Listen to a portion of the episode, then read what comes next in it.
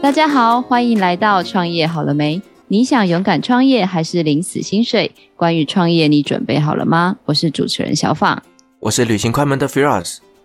哎，Firas，你知道吗？虽然我们平常是网友，但是我有幸见过你真人几次，你身材超好的哎。没有啦，我觉得最近有点走样了，你知道中年了。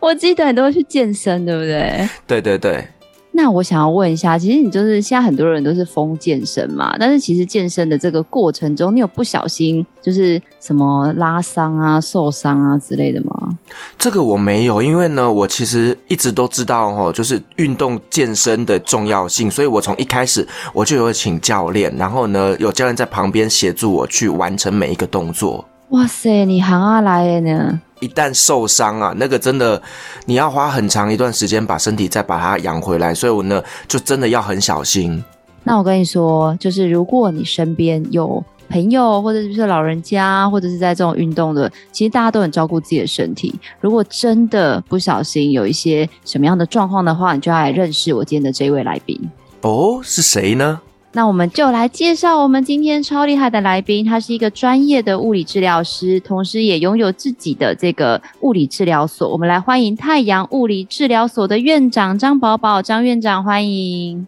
Hello，哇，被叫院长，突然这个身份好像被拉很高，好像长了二十岁，但是声音听起来很年轻。哦，真的吗？还是实际上也很年轻？哦，我觉得我还蛮年轻的。宝宝，那想要问一下，因为其实听到这个物理治疗，感觉以台湾来说啦，感觉好像是比较新的名词。以前人家都会说什么受伤就要去什么国术馆，对，Firas 有听过国术馆这个名字？有有有，就比较早期台湾都是叫做国术馆。那我们来请问一下宝宝，到底就是物理治疗所跟我们传统印象中的国术馆到底在做些什么呀？其实如果以客群来讲的话，是一模一样的。就是传统的国术馆也是觉得什么病都可以治嘛，然后你进去之后，你就是也不知道他在干嘛，很被动的被处理完，然后出来之后就觉得比较好。所以如果是啊、呃，今天在听这个 podcast 的人，然后他是没有任何运动经验的，然后他呃他只是想解决自己疼痛的话，其实对他而言，物理治疗就是国术馆以外的另外一个选择。那如果从我们物理治疗的角度来看，它最大的差异就是我们是有解剖跟科学背景。所以我们做的每一件事情，它是可以很轻易的跟医生解释，而且我可以跟，比如说你有在运动的人，我都可以跟你讲很清楚，所以你什么动作可以做，什么动作不能做，你是要做挺举还是做抓举，你是要做快跑还是短跑，因为在力学上它是很轻易的可以去转换。可是如果是国术馆的话，因为它的 background 通常都是中医伤科嘛，或者是它就是一些技术，它就很难跳脱它原有的这个圈圈。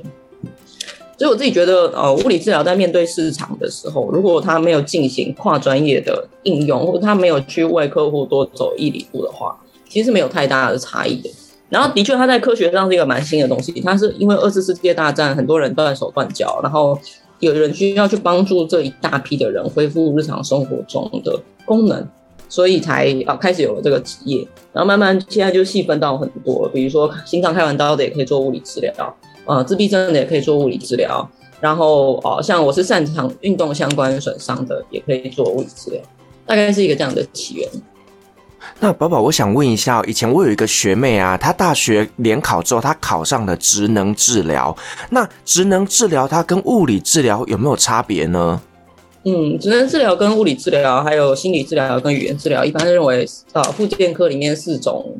分科，所以我们在分科之前都是复健科。比如说你中风没有办法讲话，去复健科；你中风不能走路，去复健科；你中风之后手不能拿杯子，去复健科。可是现在这样子一个人，他进到复健科，同一个人啊，进到复健科，他会他会这三科轮流去跑。他先学怎么说话，然后就去找语言治疗师，先然后再学怎么用手打麻将，或是拿杯子，就是去智能治疗这边，然后学走路的时候再去物理治疗这边。在医院里面的啊、呃，这个分科跟自费市场的分科是不太一样。医院里面的分科，他觉得你治疗手的时候就去找职能治疗，然后治疗脚的时候就去找物理治疗。可是，在自费市场的分科呢，就是看那一科的这个专业人士他怎么去抢占市场，决定了市场对他的定位。这样讲，你们可以理解我的意思吗？就是呃，职能治疗进到自费市场的时候，他专攻了小朋友这一块。所以你现在看到什么幼儿的呃潜能发展啊？都是职能治疗师在做，可是其实跟我们大学学的啊、关系东西是没有关系，就是看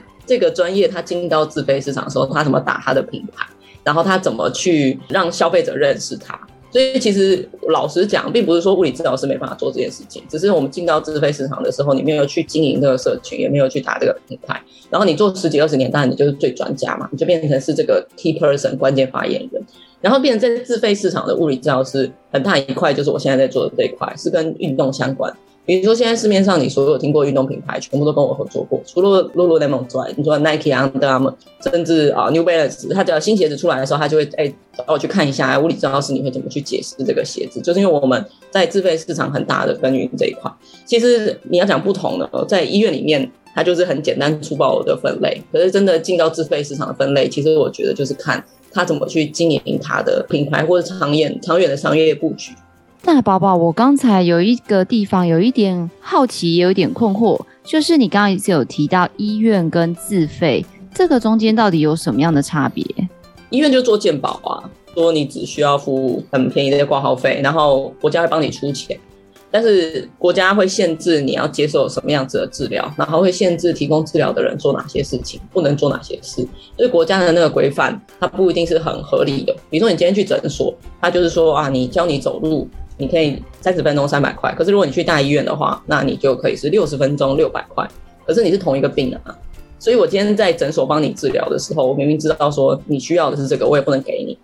因为这就是国家这样子规范。那自费就是完全 depends 在提供自费治疗的这个专业人士，他会判断你需要什么样子的东西，然后就跟你沟通，然后他会有一个收费，所以就不受政府管辖提供的这个医疗服务。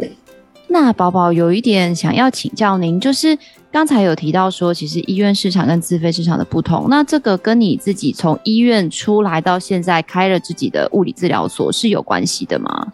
嗯，我其实很早就从医院出来，然后啊，中间还去了上海开店。因为我在医院工作的时候，觉得自己每天都在骗人，就是像刚刚前面这样讲的，大家呃感受可能不深啊，可是我每天遇到的病人就是是以百为单位。所以在那样的环境下，我们被迫每个病人可以接触的时间很短，然后病人会花很多时间治疗，可是都不会被治好。他就会问你说：“为什么都没有好啊？我花了那么多时间在这里治疗，然后也吃了很多的药，甚至有病人开完刀就不能走路了。”然后就会问你为什么啊？然后在那个环境下，你都会有一套官方的说法，每天就超忙的哦。他进去，我上次有跟小芳讲，进去很快，你就会先处理筋膜炎，然后我肩关节有脱臼过，然后椎间盘有突出过，所以台湾的医疗人员，我我觉得真的是完全是血汗医院。在非常低的薪水下，然后又给病人，其实你知道他就是不会好的治疗。可是整个体制现在已经长成这样了，就是我觉得是一个全盘皆输的情况，因为健保局也赔钱，然后医疗人员我们所有所学的东西，其实以物理治疗师来讲，几乎在医院是用不到的，因为你进到那个体制，你你根本没有办法判断病人是什么问题，你也没有办法真的去决定什么是好的治疗，你就只能顺着这个体制去走。几乎没有空间呐、因为你自己都已经忙到生病了，然后你可能没有办法呃好好过生活。很多人留在医院呢，还是基于一个热情，就是觉得说很多病人需要我，我要留在那里。然后病人其实也没有办法得到真正适合的治疗，所以现在的体制，我觉得大家都很辛苦。所以我就觉得我其实很受不了，就是我觉得每天都说谎的感觉真的很糟糕。所以我很快啊，从教学医院完成两年的受训之后就出来，因为那个两年是有签约的，一定要。完成。我们说我在里面受训的人，每天都是在倒数那个日子。然后出来之后，刚做自费物理治疗，完全没有人知道我是做什么。就像我讲，就算你跟消费者讲，他就觉得你就是一个按摩的。所以我记得我第一个客户呢，我就是在那时候，我们两个，我跟我伙伴一起从医院出来，我们两个就是什么打工都要做，因为那时候自费物理治疗大家不愿意花钱嘛，他就去当人家的家教。然后那个家教的爸爸脖子会痛，然后有一天那个家教爸爸人很好，他就开车载我们回家的时候，因为我去陪他，然后他就说他脖子痛，我说你现在到马路旁边给我五分钟，我就可以让你脖子不痛。他说真的吗？我给人家做整骨做了很久了。我说真的，他就说好，然后他就真的坐在路边，然后我就五分钟内就让他不痛。他说哎，好像真的有那么一回事哦。然后后来我才开始去他家，然后跟他一个小时收这个自费的费用，开始我第一堂课。刚从医院出来的时候，那种的创业真的是很像在卖奇怪的狗油，就是大家不知道你是什么啊，然后就觉得嗯，好吧，这样试一下。然后也我为了让大家更多的知道我是应该是全台湾第一个用脸书跟部落格写啊教你什么是物理治疗的人。所以我刚开始创业的时候也有遇到，就大家常说的这种脸书的红利时期吧。所以第一个进的粉丝页也比较顺利。所以也因为我那个时候做很多这样的事情，中国就开始有人邀请我去讲课啊，台湾各地都有人邀请我去讲课，出版社就邀请我出书。所以慢慢的，其实现在的自费物理治疗，比我刚出来的时候已经好很多了。现在马路上很容易看到自费的物理治疗所。但我记得那一年，我人生最大的愿望就是，如果我可以开一间物理治疗所，有人投资我开一间物理治疗所，我就嫁给他。我就觉得这是我人生最重要的目标。但是到了现在，其实还不过十年。我已经开了不知道有几家物理治疗所，已经有新的目标啊！人生真的是真的很奇妙。好，扯远，我已经忘记你问题是什么了。不会啊，我觉得我有听到诶、因为其实说真的，就是像以前台湾人啦，在还不懂的时候，因为我们的健保的。制度算是对病人来说算是很友善的，因为你不用花很多的钱就可以得到医疗的服务。所以其实有的时候，其实确实大多人说会，医生会问你说：“哎，那你有没有要吃自费的药，或是怎么样？”其实台湾人第一个反应，某种时候都会觉得：“哎，为什么其实健保就好了呀？为什么我需要自己再花钱去接受自费的治疗？”但是其实我觉得这样子听你讲完之后，其实我可以理解，就是因为像我就是一个很容易腰酸背痛的人，那对我来说，我以前也会去健保。好的医院，但是就像你说的，可能就会当天比较好，或隔天比较好，他就没有办法得到一个比较长期的一个恢复，或者是一个稳定的状态。这有点被我们形容就是治标不如治本。其实我我知道你就这样会买单嘛，然后短期内大家都满意啊，用最便宜的药，健保局也会给。然后病人也会觉得哦，这个医生有看是有查的，医生也就可以去做这样事情。可是长期是三输，因为你的病没有被根治的时候，你的问题就会拖很久，你就变一个病人，你不是一个人，你不是一个真正健康的人。因为真正健康的人在治疗之后，其实是要回推怎么样是让你可以活得更好，而不是怎么样让你不痛。所以其实你看国外才会有很多情况，你去看医生，结果医生也没有开药。这个时候如果在台湾超级没有办法接受的，他会觉得我去看医生就是要吃药。可是万一医生的判断是你今天回去就是要好好运动，其实你不需要吃药，台湾人就会骂这个医生。可是其实他要下这种诊断，他花的 effort 承担的风险，跟他要去懂的东西，要比开药的医生是多很多的。我真的觉得现在慢慢比较好啦，所以我才有觉得可以开很多店。我在听你讲。这一段这种感受，就是啊，大家只想吃健保的时候，我有种哦很遥远的感觉，就是好像我刚出来的时候，大家对我的反馈。是宝宝，你刚刚有提到，就是说呢，你刚出来的时候啊，就很多人都会觉得说啊，你就是按摩的。那到底专业的物理治疗跟坊间的这种按摩院所，它有什么样不一样的地方呢？最大的差别就是物理治疗，它着重其实在于评估，就是我们要去像是侦探一样去找出在你身上造成疼痛真正的凶手是谁。可是按摩比较像是大扫除，就是我根本不管今天为什么这房子很臭，我就全部清理一遍，然后喷香水，然后就走。可是今天的话，我们像是要找出问题真正的根源是什么啊？比如说你房子真的很臭，所以到底是楼上问题，楼下问题，然后我们会找出那一个问题，针对那个问题把它解决掉。以真正的物理治疗师来讲，其实最难去培养的、花最多时间的，其实是评估的技巧，并不是解决问题的技巧。就像是我刚刚举的这个例子，房子很臭，如果是按摩的人，他他可能有很花俏的工具，他把你整个房子重新弄，然后用很厉害的香水，比如说他可能搭配精油什么帮你按摩，哎，你结束之后会觉得比较好。可是过一阵子你没有把那个很臭的根源，比如说放在冰箱里的厨余清掉，你又会再臭。所以要以这种技巧性的舒缓，就会觉得定期必须舒缓。比如说定期要去给人家做 SPA，定期要做按摩。可是物理治疗师我们可能会花比较多的时间，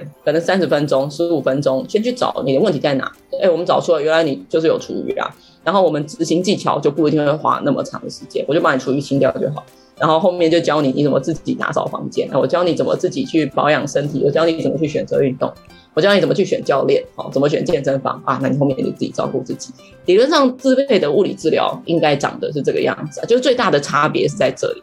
那那个宝宝院长，就是职业生涯这么多，就是像我知道做服务业，因为我也是做服务业嘛，就是常常都会遇到很多很好，或者是很让人家头痛的一些客人，对你来说应该是患者，有没有什么样的经验，或者是说在这个职业生涯中有没有特别让你印象深刻的事可以跟我们分享？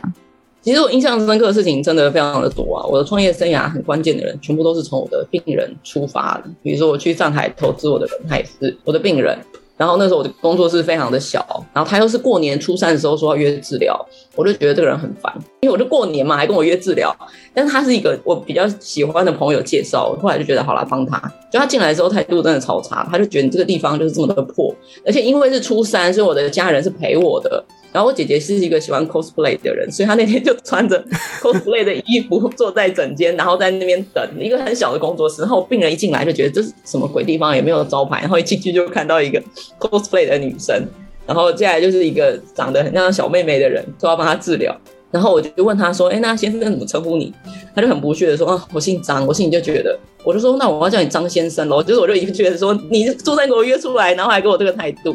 然后后来我才知道说，为什么他对我这个态度呢？因为就是我们有很多共同的朋友都很讨厌他，所以他其实很怕我知道他到底是谁。然后再来就他的腰非常痛，那个时候他一只脚是用拖行的，然后大概四十岁了，他所以腰非常痛。然后在一个小时之后他就完全正常不痛，他就觉得哇我 amazing 这样子，然后他就觉得说他就问我说，你这个东西有办法复制吗？我说呃我有在开课啦，可是我一开始的开课是 for 就是一般人要教育他们什么是自费治疗。然后我就讲讲讲，就开始有蛮多治疗师也来跟我学，就是怎么做自费治疗。所以那时候算是有一点点复制的经验。后来为什么去上海会开康复中心，会变成这个最大健身房子公司，就是因为这个人，因为他就是中国最大健身房的副总裁，就是所有的教练跟门店基本上是他管的这样子。虽然我们第一次这个相遇的印象是非常差的这样子，就觉得哦这个张先生是很拽哦。后面在开始真正跟他合作的时候，中间也有很多这种。前前后后的迂迂回回的试探，因为我身边所有人都很讨厌他，都跟我说这个人就是个骗子，非常的贱，就是超讨厌，就是你绝对不可以跟他合作。但是我自己跟他相处下来，就觉得，嗯，他就是一个商人，所以我身边跟着会骂他的人，就是跟着他赚不到钱，然后跟着他赚到钱的，哎，就不会这样形容他。而且又是在大陆的那个环境嘛，所以啊、呃，很多台湾人不适应那种互动的方式的话，就会说这个人很贱，你不要跟他合作。但其实我觉得这就是算，这也算其中一个印象比较深刻的事情。哎、欸，宝宝，我在过程中我听到一个词蛮有趣的，就是模式可复制。但是我一直觉得，就像刚刚你讲的，它很像是在我的印象中啊，很像是医生的一种医疗行为。那他在没有这些所谓的专业的好学校或者是背景的训练下，他怎么样才是一个可以复制的一个商业的一个模式啊？嗯，我觉得你这个问题其实有两个层面。第一个是学校到底是不是可以复制出有办法哦独立诊断病人，然后把病人做完整评估的这种人。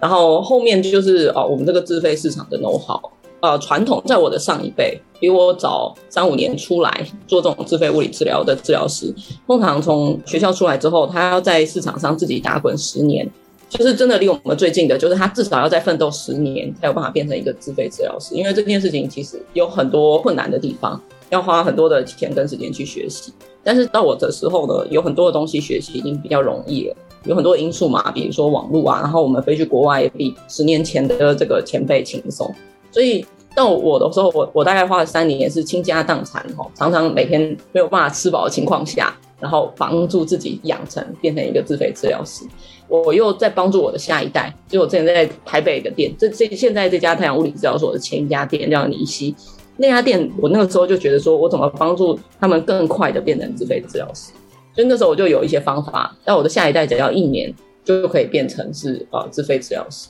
所以它是有一些的 know how 跟方法，就像前面讲的，因为我们本来就是 base 在有科学性的去操作，然后过去的啊医疗人员这个东西没有办法那么清晰，他没有办法知道说一部分我要回应市场，一部分我要对得起自己良心，一部分我要跟上科学的最前端的啊，随便其中一个通常都真的会压垮一个人，因为你要你要面对客户，你有服务的性质，你要就像教练一样，你要去跟他沟通。那一般的教练他自己至少要会练嘛，可是自费物理治疗师我总不能跟你讲说啊，因为我我有病，我又把自己治好，所以我可以治疗你，这是非常的奇怪。所以你怎么面对客户的时候取得客户的信任，然后建立好这个关系？通常这种持续的进修，我就像跟我前面讲，通常前辈他他们要花十年，可是我们身为一个管理者，我们怎么去 manage 他们，给他们一条路？然后我的下一辈我怎么让他缩短到一年？而且之前我的员工我是直接借钱给他，他们要学什么，我就是 totally 帮助他们成功。我后来发现他，干他们都比我有钱了。然后呢，就是 他们到现在他们都买房子了，然后我还要租。我后来决定我不会这样再对员工，因为我发现员工真的会装可怜。而且我自己学习的经验，我真的是很忙很累嘛，很辛苦才成功，所以我就会可怜他们，你知道吗？就是啊，他还很年轻，他现在一定很需要帮助的。后来发现没有，他家很有钱，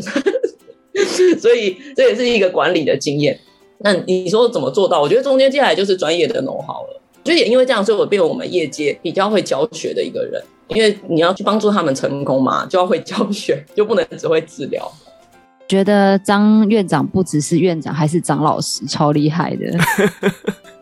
宝宝，我想请教一下，就是呢，你现在那个物理治疗所开了这么多间店哦，那表示说，其实你下面应该管理着非常多的物理治疗师。那你在挑选这些合作的物理治疗师的过程当中，那你自己比较在意的是他们有什么样的特质呢？嗯，其实我比较多间店是在上海，我台湾之前在古亭的店现在已经开火，然后接下来是在南京三明要开新的店。那我在选人的时候，我觉得最重要的特质是他的态度，真的是他的态度，因为物理治疗师是非常非常辛苦的一个职业，就是我们的收入部门不比体能教练高，可是像我前面讲，我们必须投入的学习真的说是百倍是不夸张。然后除此之外，第二个我们的工作是承担医疗风险，所以跟医生一样。但是我们的收入大概就医生的三十分之一。好，第三个我们有服务性质，因为客户跟我们之间必须取得信任，他才会购买我们的服务。所以我们虽然是医疗行为，但是我们要主动去认这个服务，要争取这个服务。可是你去看医生的时候，通常医生不用那么用力的好声好气的跟你沟通嘛，你就是会信任他这张执照。然后第四个，我们是体力活，就是我们的大部分技巧都是很耗体力，所以我们的一堂课通常脑都脑中是高速运转，然后人格分裂一部分在跟。客户讲话一部分在动专业脑，然后呢一部分在动手在做，所以自费物理治疗师是非常非常辛苦的一个工作。那如果他的态度呢，只是看到我关系光鲜亮丽的一面，然后或者跟我相处觉得不错，他想试看看，那种人其实也是感受出来他是撑不下去的。这第一个真的是看态度，是什么样的态度呢？就他真的有一种很想要帮助人的态度。因为我觉得自费物理治疗师我们可以撑下去最开心的就是你看到这个人他真的啊、完全改变。他可能呃开刀之后他就不能打篮球了，就你会为了让他开刀之后他可以打篮球，付出非常多的 effort，都不止那一个小时赚这样的薪水而已，你可能要去查很多资料，然后额外再去上很多的课，再去请教很多的人。像我们常常会带着自己的客户再去找另外一个治疗师，然后付钱给别的治疗师说，你帮我看，因为我就是希望他好。这个在我们这个业界是。自费治疗师是很很容易会做出这种事情的，因为什么？因为我们就是为了想要这个人好。那如果他好的时候，那个满足感足以支撑你前进，基本上这件事情你就没有什么困难可以克服。就真的，因为人的身体其实是很很难的。然后呃，我们现在其实也有法规的问题嘛，然后又有市场不了解的问题。如果你觉得这些都是问题的话，那你就全部都是问题，你就解决不了。可是如果你为了他好，你这些问题就都不是问题，你就会发现说总是会有办法。好，所以第一个我真的会选他的态度，然后他是不是真的是有这种态度，我觉得是感受出来的啦。然后我通常选人的时候，我会从我学生里面选，所以我觉得这也是讲课的一个好处，因为他其实是先付钱给你上课，好，他对你也会比较尊重之外，在整个过程他问问题啊，他怎么对待课程教的一些细节啊，或是我们其实上课都会有做指导嘛，分组练习，然后你去看他。哎，这个你都可以感受到他是不是有潜力的。简单讲起来就是看态度了。那宝宝，我想要问一下，刚刚讲的是您选人的这个标准或者是观察，但是因为身为一个比如说有需要的病人或者是患者，市面上有这么多的物理治疗所，其实我有听过朋友遇到很好的，当然也有遇到很不好的。那身为一个患者，除了就是上网什么搜寻网络评价这种，有的时候觉得不太可靠的一个方式之外，我们在腰酸背痛，或者是真的受到运动伤害的时候，怎么样可以选择一个比较适合自己的物理治疗师，或者是物理治疗所？嗯，这个问题真的非常的关键了，但是很遗憾，它其实并没有非常好的答案。就是其实，在自费物理治疗又分得蛮细的，像是我是擅长做运动领域的，可是比如说你是腰酸背痛，但是你也没有明确运动的习惯，那这种状况有啊很多的面向可以切入去处理。所以老实说，上网查已经自己做功课，就是病人要自己去查说啊，这个治疗师他擅长这个技巧。然后是不是觉得适合自己的，已经是我认为最积极的一个方法。然后在我们这一辈做自费物理治疗人，现在我知道市面上比较好的都会经营网络，就是他要不然就是会有粉丝页，要不然就是他会有网站。所以我我觉得这个是比较客观来讲，我觉得真的是比较好的方法。但的确就像你讲的，可能对一般人而言，他上网他也分不出来啊，就是在网络上写的东西我都看不懂。所以不知道。然后第二个方法，我觉得真的是很厉害，是这群病人，就是我跟他们聊天发现，他们发展出来，就是网络上有很多的社团，那些社团是只有病人可以进去。就是他可能说什么下背痛病友会，或者是椎间盘什么病人，然后里面大家会在里面交流他在哪里治疗过，因为那些真的长期很痛的人啊，通常他看过非常多各式各样的治疗，可能是连催眠啊，然后整骨啊，物理治疗啊，然后打那个什么，就是各式各样的医生啊，然后功能性医学的啊，什么啊吃水果的，就是各式各样的的治疗他都试过了。一些这种病人来找我们，通常他就会问很多问题，因为他也懂一点，然后他就是很痛。他可能也花了很多钱，但就治通常我们就会跟病人解释我们做了什么，然后我觉得我治疗治得了你或治不了你嘛，然后久了之后他也形成一种人工 AI 可以去帮其他病人选择，所以我觉得加入这种社团是很好，而且据我所知这种社团是很严格，这里面不能够有医生跟治疗师，他就是一个病人互助，他如果发现哎你是一个卧底哦 哦你其实是来帮自己宣传，他就会把你踢出去，所以我觉得这个是另外一个呃。我我觉得可以参考的方法，然后当然第三个，如果真的是我身边的朋友的话，我就会说，那你直接来问我，因为有些东西是很明确的。我举例来讲，就像鞋垫，现在满街都是鞋垫，但其实鞋垫是一个非常非常难的技术，所以不可能卖得很便宜。然后你一听那个单位，或听它的背景，或者你听它的配置，它有多好的治疗师，就知道说它的鞋垫到底是骗钱的还是是真的。第三个就真的是用用咨询的形式啦。我觉得其实啊，假如是我身边的朋友，真的都可以直接问我。我身边，我昨天就有同学问我说，嗯，他想做脊椎侧弯的物理治疗，然后我就可以推荐给他，然后听一下他的需求，这样子。这样听起来真的是身边有一个物理治疗师是非常重要的哦，随时提供我们这些咨询哦。那我想问一下，就是说，因为你现在是一个经营者的角色嘛，那在经营这样子的物理治疗所过程当中，你觉得比较辛苦的地方在哪边呢？就是我这家治疗所的特色呢，是想要啊尽快的让病人从医生这边只可以开始运动，因为通常这中间是有一个 gap 的，就是病人他看完医生，医生是治病嘛，所以让你不痛，那你不痛，你不一定动得好。就像我刚刚讲的这个举例，他膝盖损伤之后，他都可以走路上下楼梯，医生就说啊你又毕业啦，但是他就不能打篮球啊，他打完篮球隔天就会肿，然后呢，他就有时候太喜欢打篮球，他就会宁愿让他肿一肿，可是其实肿久了是不好的嘛，他也会怕。那这个时候，通常病人就会进到一个搜索期，就是刚刚小芳讲的，但是我要去找整骨的试看看，然后我找针灸的试看看，我找物理治疗师看看，那个 A 治疗师、B 治疗师到处试看看。我觉得就是因为我之前我说就是缩短治疗师培训的这个经验，所以我就发现说这个东西其实是可以分类，然后更快的帮助病人开始运动。所以我现在开这间治疗所，蛮多的 effort 都是在怎么跟医生沟通，还有跟我的教练沟通。呃，做治疗刚刚讲会累的本身这个之外呢，其实要跟要跟医生沟通，让医生知道说他不是不痛就没事了。你要去为什么这个病人呢？你要转介给教练，然后要跟教练讲好，这个医生打完针他不痛了，但他不是可以直接像你那样子练哦，他中间必须要有哪些哪些事情。这是我现在花蛮多 effort 在做的事情，就是进行跨专业的沟通。那要说服他们啊、我自己要很了解他们的东西嘛，所以跟医生这边就要去跟诊，跟教练这边就是要跟着他们训练。那以教练这边除了训练之外，我本来身上就有两张 CPT 啊，就是教练本来会认四大证照，我自己就考过两张，然后其他零零散散的教练照就是有很多。我为什么要学这些东西？我不是想当一个教练，就是我要能够用他们的语言，然后知道他们最 care 的东西是什么，去跟他们沟通。然后让他们可以赚钱，因为他们赚钱之后，这件事情才会不断的持续下去。然后医生这边也是，所以我现在其中的另外一个方法，就是我有在开线上课，然后我都会把那个教具做的超精美啊，然后又弄得很有趣，去吸引他们进来。然后哎，他们听了这这很有道理哦，原来可以这样做。然后私下去跟他们谈啊，我们这样的合作其实可以怎么分润啊？哈，因为医生你的获客成本低，但是终身价值也很低嘛。哎，你如果转给教练，我们有一个怎么样的商业合作的话。你的终身价值就可以提高，就是结合了我的专业，跟结合现在在念的商学院，尝试去铺出一条这样子的路啊，让它清晰一点。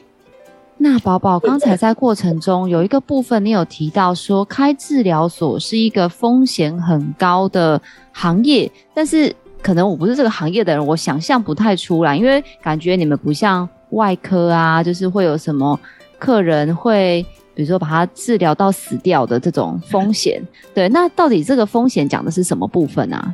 嗯，那如果你要跟外科比，我们风险真的没有那么高啦。然后四大科、外科啊、妇产科这些的话，我们的风险没有那么高。呃，但是我说说我们风险高，其实是跟啊、呃，比如说教练业或者按摩业比，因为我们是有挂着医疗的这个名声在这里的。假设他今天就治疗完之后他更痛，他可能会因为我们是物理治疗所，他就会想告我们。可是你今天去推拿或者你针灸完更痛，你不会想告那个推拿师或是按摩的，或者是去告这个教练。我在上海就有这种经验，他每次他训练完之后，他的腰就会完全挺不起来，非常痛。然后他每次训练完之后，他就会来做治疗，然后他就会恢复了。然后他下一次再训练，他的腰又挺不起来。然后我就觉得，那这样你还要训练吗？你不会有点怀疑你教练给的课表跟方式不对吗？他就说不会啊，他只是一个教练呢、啊。可是他如果来我们这个地方，我们当下没有让他变好，他就会觉得我们不好。所以我指的风险是这个啦，它不是真的跟啊其他四大科的这种医疗风险比较起来。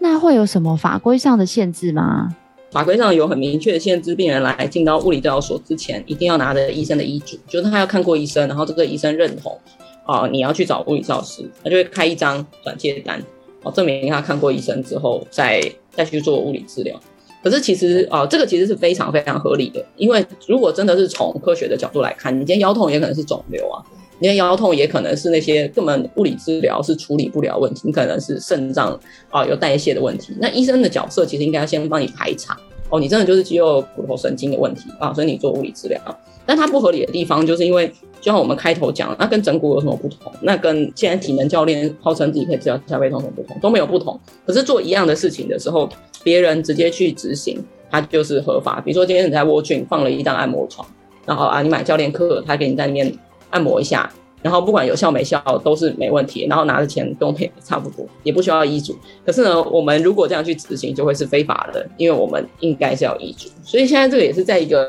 很尴尬的地方啦。我并没有在这块深研哦，可是有些物理治疗师直接愤怒到就去考那个法学院，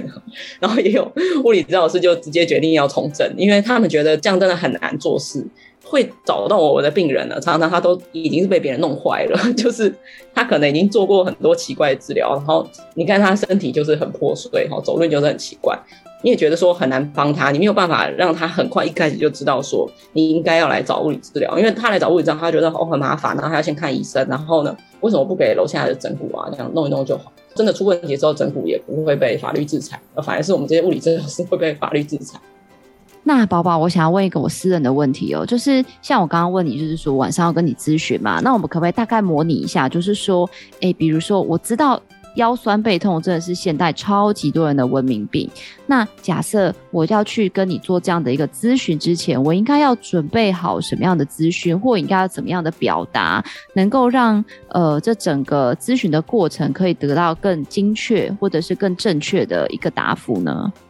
嗯，其实如果通常你是以朋友的身份突然出现在我面前，然后要我给你一些建议的话，最快的就是我很快帮你看一下，你你的症状可以得到缓解。可是这样只是处理啊。表象的问题，就像我刚刚前面讲，只是很就像以前在医院一样，它很快的。如果你真的要得到完整的答案，因为就像人生一样嘛，我们每一次的挫折都是为了让我们更强壮。其实身体的问题也是这样，很多人运动之后伤害会觉得运动是不是不好，但其实不是，是身体本来就有问题，然后你可能运动之后把这个问题放大。那你如果好好的去正视这个问题的话，你度过这关，你就整个就是 level up 跟突破。那我也觉得这是我们职业很有价值的一个地方。这也是为什么我觉得必须要串联不同专业的地方。因为如果你我们可以透过物理治疗的评估找出你那个问题是什么，有时候它牵扯到的可能是你背后的一个生活习惯，甚至可能是是一个很细微你没有注意到的事情。那你把这个东西改正之后，然后搭配教练训练，医生只要经过一个好的排查之后，他的身体的可能性会大幅提升。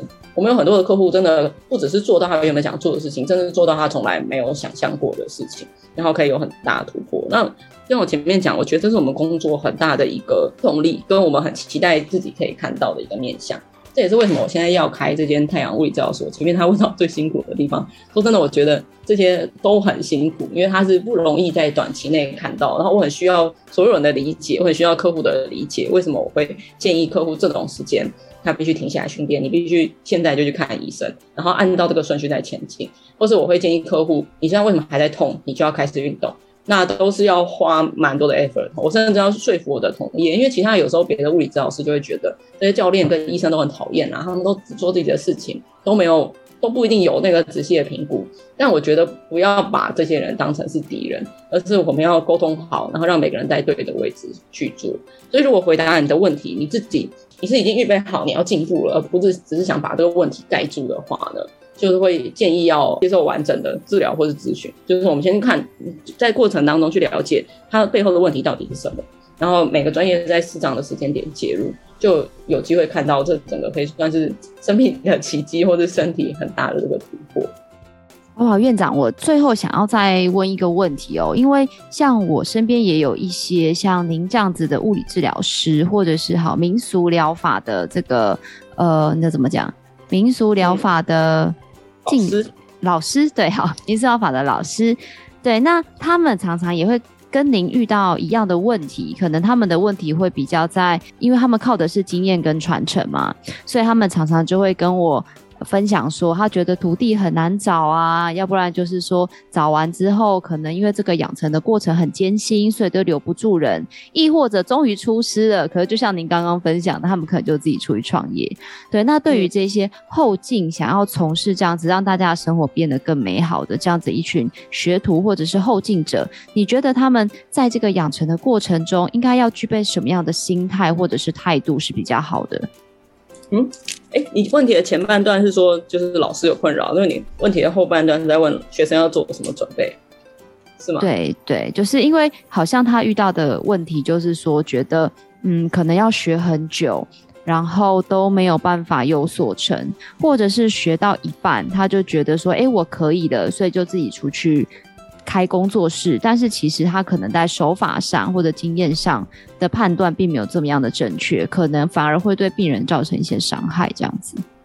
哦，如果是回答后半部，以现实的情况，真的就是看这个人他 care 的是什么。他 care 的是他就是我想要自己也当一个院长，有这样子的抬头，我并不是那么 care 我不足的地方。这种状况下你怎么劝都没有用啊。所以我觉得一开始。看态度是很重要。那我觉得问题的另外一部分，反而就是我们产业不足的地方。其实呃，我们虽然是技术活嘛，要花很多时间传承，有很多的困难。可是很多职业都是这样子啊。你说电脑工程师，他也是要花很多的时间慢慢养成，他可能也需要有人教他。然后我觉得很多职业都是这样。可是，在别人的产业里面，他就可以产业化，然后做一些呃大家都满意的情况哈，就是员工也拿到自己喜欢的薪水，老板也赚到他该赚的钱。但是我们这个产业就还不够成熟。也是因为当初我有发现这个问题，就是在整个台湾，我觉得看不到我想要前进的方向，也看不到我想要追随的人，所以我才接受上海的这个 effort。因为我接受上海这个 effort，我是当下马上那 我那个月才开了新一家新的一家店，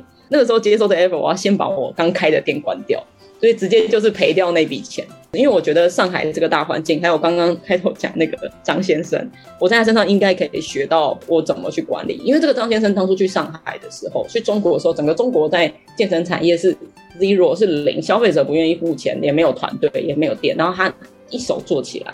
所以到现在整个健身他已经是一个产业了。所以我就想跟他学怎么做这件事，所以才才去了上海。我觉得你问这个问题是非常大，我现在也努力在克服中。虽然我上海的这个模式它是成功的，但是现在回到台湾，有很多它在台湾落地，呃，我要去面对的问题啦。我觉得这背后问题就是它，它就本身就是没有产业化。你没有办法要求一个杂货店的老板问他说：“你哎，为什么我们台湾没有 seven 啊？”因为他就是不会啊，他会的只是进货，然后在这个小区卖。所以，我对我而言，我就是要开发新的技能。我可能已经是一个很好的老师，很好的物理治疗师，但是我需要成为一个可能说是企业家，要有那样子的眼光，要去想怎么样，我们十年之后大家可以打破的不是只是薪水的高度，而是背后的这些限制跟面向。那也不止我一个人在努力的啊，就像我讲，很多人就直接投入在法律、法律的领域或是政治的领域，想要去改变这件事情。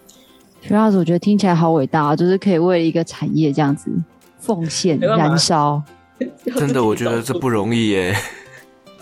哇，谢谢宝宝。那我们问你最后一个问题，就是嗯，因为其实我们观察，我刚刚说我自己认为啦，就是运动伤害啊，或者是很多的呃久坐的腰酸背痛，我自己会比较觉得它是文明病，就是可能大家。呃，生活比较富裕了，等等等，就会有这样子的一个状况。所以我自己会觉得这个市场好像有在成长的这样的一个趋势。那身为一个产业中的人，你是怎么样来看待这个市场？然后对于你未来在整个产业的规划，会是怎么样一个蓝图呢？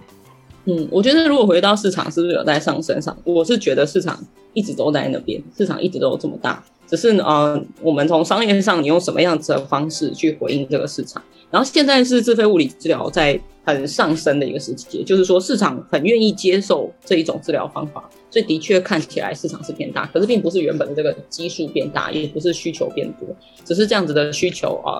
开始用这种方式被满足。那我我刚开始就像我讲，我前几年只觉得啊，我只要开一家物理治疗所，我可以不要骗人就好。因为以前在医院就会觉得自己每天都在骗人嘛。可是当我是真的推广这件事情到一个程度之后，我发现还是有非常多的问题哦。比如说，就像我前面讲，我会治疗病人，结果发现他会痛是因为忧郁症的关系，或是我自己本人，我就经历过这样的事情。我曾经脖子很痛，我痛到真的我可以体会病人的那种感觉，就是我想冲到马路上用车把我撞死，因为痛到想死，真的很痛。然后我就觉得很奇怪，我已经是治疗师了，然后我用了我所有知道的方法，我身边厉害人帮我治疗，完全没有用。后来我才发现，我为什么会那么痛呢？因为我是骨质疏松，我才二十七岁，但因为我那个时候实在太忙了，就是常常没有睡觉很多天，然后很长一段时间之后，我其实中间就已经先停经了，所以这是女性运动员的三联症，就是会。停经，然后忧郁症跟骨质疏松，所以我那时候很痛，然后没有人会想到我可能会骨质疏松，因为大部分的医疗是一个几率，他如果看你我是一个老阿嬷，可能会怀疑，结果都没有人想到，后来真的是啊，一个我自己在这个领域机缘巧合才遇到，所以我才发现说，哎，不只是不骗病人那么简单了，其实在自费这个环境，很多的人就是需要非常多的专业。一起去帮助。我后来是从一个营养的角度才知道，然后啊，很幸运遇到台湾这种功能性医学的医师。可是现在这个都很分散啊，而且我后来就忧郁症了，然后就你知道，西医的忧郁症就是医院治疗就超烂啊，就给你吃药，他根本就不可能去发现哦，我背后其实要调整我的饮食跟运动的习惯。然后我当下的感觉就是，连天哪，连我这样子的人，我已经有很多资源了，我都没有办法找到正确的医疗介入。那那些病人真的很可怜，他可能。可能真的二十年或者一辈子不一定有办法治好哎，然后他就要一直在忍受这种疼痛，因为那时候真的很痛，而且我后来还并发忧郁症，所以我觉得呃，我后来就觉得我希望可以串接不同的专业，然后让这个光谱上呃病人是更容易找到好的介入点。其实这个对专业人士也很好，因为其实一个专业人士他会擅长一小的区块，那如果他可以病人一开始来的时候就是我最擅长，这当然是最好嘛。可是其实有时候病人来，那也不是我最擅长，我可能要稍微试一下，然后还要去花时间去认想办法认识其他人转介啊沟通。所以我对未来这个产业的期待，其实是希望可以把每一个专业在市场的光谱光谱串联起来。所以我之前在厦门有开一个科技公司，那个科技公司就是希望可以一直喂数据，让之后透过大数据的方式，然后啊我们可以让病人更快找到适合自己专业的切入点。因为也不是物理治疗可以治百病，或是医生可以治百病，只是我们需要在。这个适当时间点真的刚好对到，这就是我对产业未来的期待。不一定做到，可能会饿死。嗯，到时候要请我吃饭。李老师，我真的觉得宝宝很伟大哎，你会觉得？我觉得他真的很幽默哎，用这样幽默的口吻来说出这么这么心酸的故事。我真的那个科技公司赔很多钱，赔到我整个从头开始。我在上海就是真的是赔到脱裤子了，所以我就看到啊，员工现在都买房子了，就是因为我在那边乱搞。既然要从头开始，很累。不会啦，我们相信一个宝宝这么勤恳努力、诚恳待人，一定是可以越来越好的，没有问题的。好哦，谢谢你们。哇，今天非常谢谢我们的宝宝院长分享给我们这么专业的跟珍贵的一个经验哦。因为像我自己的爸爸，他其实在要退休的时候，他就真的因为背痛，不知道是因为床不适合还是怎么样，然后他就是因为他工作的关系，所以以前很多的应酬，然后就因为背痛的关系，他就一夜之间把酒戒了，烟也戒了，然后生活作息超正常，然后现在每天都要跑步，早上跑一次，晚上跑一次。所以我真的觉得，你知道，病痛的那个压力，真的可以让一个人。就是痛不欲生，然后同时啊，当然好的部分就是，如果遇到一个好的治疗者，就可以为自己的生活带来很大的不同跟很大的一个改变。那也希望呢，透过这一次宝宝院长的一个分享，可以给大家对于这个物理治疗的行业有更多不一样的认识。当然，如果你有相关的一个疑问想要咨询，或者是想要对我们的太阳物理治疗所有更多的了解的话，我们都会把宝宝联系的资讯放在下方资讯栏。如果你喜欢我们的节目，别忘了给我们五星好评加分享哦！创业好了没？我们下次见喽，拜拜，拜拜，拜拜。